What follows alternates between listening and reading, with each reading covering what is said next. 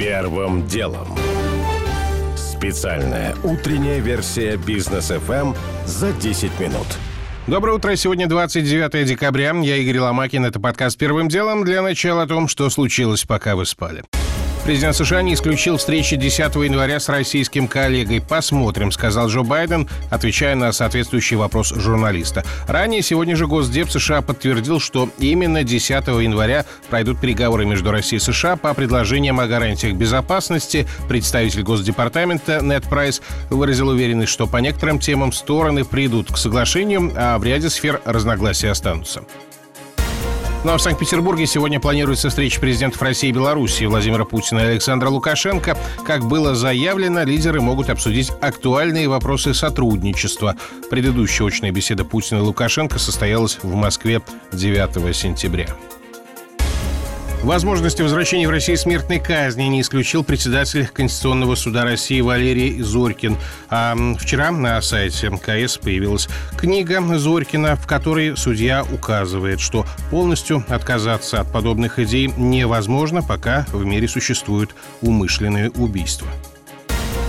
Павел Дуров возглавил рейтинг российских миллиардеров, больше всего разбогатевших в 2021 году по версии Forbes. За год состояние основателя Telegram выросло почти на 14 миллиардов долларов и превысило 17 миллиардов. Капитал Дурова резко увеличился благодаря росту оценки его главного актива. Telegram резко нарастил число пользователей и впервые разместил на рынке собственные облигации. Вторую позицию Forbes отдал основательнице Wildberries Татьяне Бакальчук, чье состояние выросло почти на 12 миллиардов долларов долларов до 13 миллиардов. Глава Пензенской области объявил благодарность и выписал премию вице-губернатору региона Сергею Федотову за отказ от взятки. Как пишет российская газета, подкупить лично Мельниченко пыталась через Федотова чиновница, которая таким образом хотела победить в конкурсе на пост главы администрации Каменского района. Но вице-губернатор предложенные 3 миллиона рублей не взял, за что был награжден премией в 47 тысяч рублей. Эти деньги Федотов, кстати, перевел на благотворительность. Минздрав разрешил россиянкам планировать беременность спустя 28 дней после введения первого компонента вакцины от коронавируса, то есть в срок, когда формируется защитный иммунитет. Об этом сообщила пресс-служба ведомства. Там добавили, что данных о негативном влиянии вакцины от COVID-19 на репродуктивную функцию мужчин и женщин нет.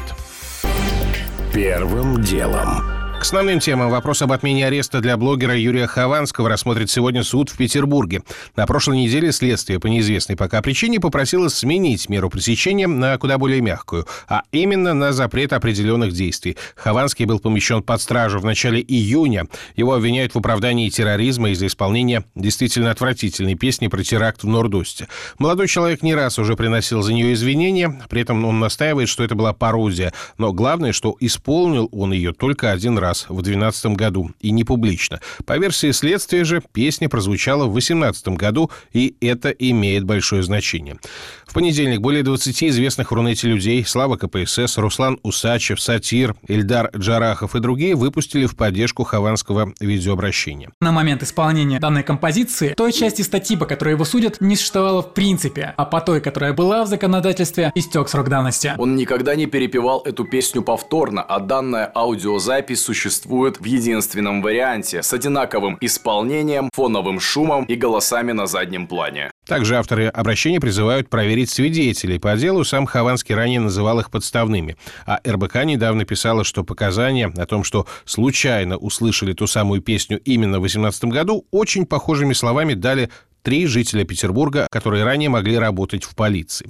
Одновременно за смягчение меры пресечения для блогера выступил и депутат от «Единой России» телеведущий Евгений Попов. Он написал письмо генпрокурору, но свое послание и обращение блогеров считает совпадением. Я не знал про блогеров, и более того, не знаю большую часть из них. И делом Хованского заинтересовался только когда мне поступило обращение в мою общественную приемную. И в этом смысле тут я не солидарен с ним. Я считаю, что поступок отвратительный, но тем тем не менее, нужна адекватная мера пресечения. Как мне кажется, она могла бы быть в виде домашнего ареста к нему спокойно применена. То есть в этом смысле я нахожусь особняком от тех людей, которые требуют пустить Хованского. Все последние месяцы, что блогер сидит в СИЗО, он ведет переписку со своими знакомыми и поклонниками. Многие письма появлялись в соцсетях и СМИ. Из них можно сделать вывод о тяжелом психологическом состоянии молодого человека. Я просто не понимаю, почему эта страна так жестоко со мной обошлась, пишет Хованский в одном послании. Я обычный человек, попавший в жернова беспредела, которые меня перемололи,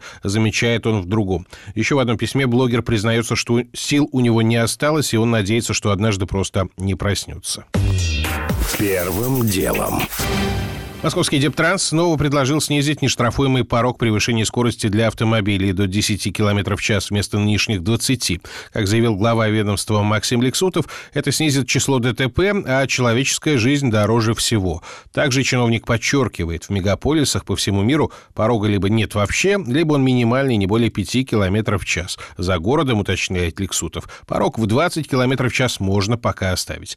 Несмотря на все аргументы, предложение вице-мэра Москвы многим не понравилось. Часто звучат утверждения, что дорожные камеры в столице стоят не ради безопасности, а для пополнения городской казны. Впрочем, к идеям Лексутова и законы не готовы, отмечает вице-президент Национального автомобильного союза Антон Шапарин. Москва пока еще подпадает под федеральное законодательство. Для того, чтобы ввести подобный эксперимент, необходимо будет поправить кодекс об административных правонарушениях. Среднероссийский автомобиль – это 14-летняя «Лада». У тебя два выбора. Либо ты смотришь на дорогу, либо ты бесконечно смотришь на спидометр. Если сейчас в вводить подобные ограничения, то мы не увидим ничего хорошего, а рост аварийности, наоборот, будет налицо. Плюс мы и так впереди планеты всей по количеству установленных камер, это признают и депутаты Госдумы, и нам необходимо пересматривать и скоростной режим по всей стране, потому что у нас совершенно волонтаристским решением могут установить 40 км в час на каком-то куске дороги, устроить таким образом пробки. Таких мест множество и в Москве, и по России. Надо сначала пересмотреть полноценный скоростной режим, и только потом начинать общественные обсуждения подобных инициатив. В прошлом году глава МВД Колокольцев также выступал выступал категорически против снижения порога превышения скорости.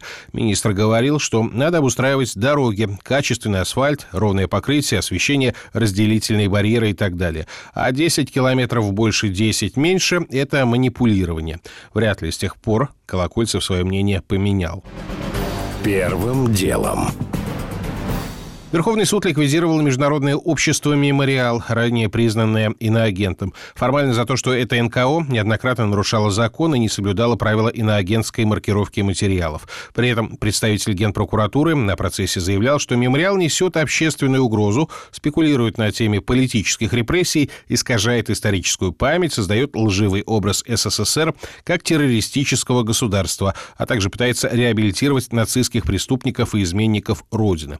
А нацисты списках, в списках жертв от мемориала, напомним, упоминал недавно и президент. Впрочем, тогда он отозвался об НКО как о наиболее уважаемой организации. Тем не менее, исход суда был предрешен, уверен Георгий Бофт, и объясняет почему. Разве за теми, кто выступил в защиту мемориала, стоят миллионы? Разве его ликвидация всколыхнула глубинный народ хотя бы в десятой доле так же, как всколыхнули его перспективы введения QR-кодов? И в случае с QR-кодами эти подспудные колыхания, хотя на улицу тоже никто не вышел, были тут же уловлены и холотами тонкой настройки, которыми пользуются власти в подобных случаях. И непопулярные законопроекты тут же притормозили. А тут ведь полная тишина, если говорить об обществе в целом, и безразличие будущее. Широкие обывательские массы уже давно не волнуют ни разоблачение сталинских репрессий, ни составление списков тех, кого правозащитники считают нынешними политзаключенными. На уровне массового обывательского сознания Сталин, победитель в войне, уже давно затмил Сталина, устроителя ГУЛАГа. Президент у нас, конечно, еще согласно имперской традиции, самый главный европеец на Руси, но не до такой же степени, чтобы идти на поводу у правозащитников, каковой сам термин в народе воспринимается с долей скепсиса. Примерно как диссиденты в СССР СССР. Ну и, наконец, как мог выжить мемориал, организация по всем меркам прозападническая, наследница перестройка и гласность, в условиях, когда в информационном пространстве уже вовсю звучат трубы и бьют барабаны войны с этим самым треклятым Западом. В такой ситуации иноагент – это заведомо враг народа. Если кто-то из представителей молодых поколений вообще теперь точно знает, что именно означал в свое время этот термин. Георгий Бофт.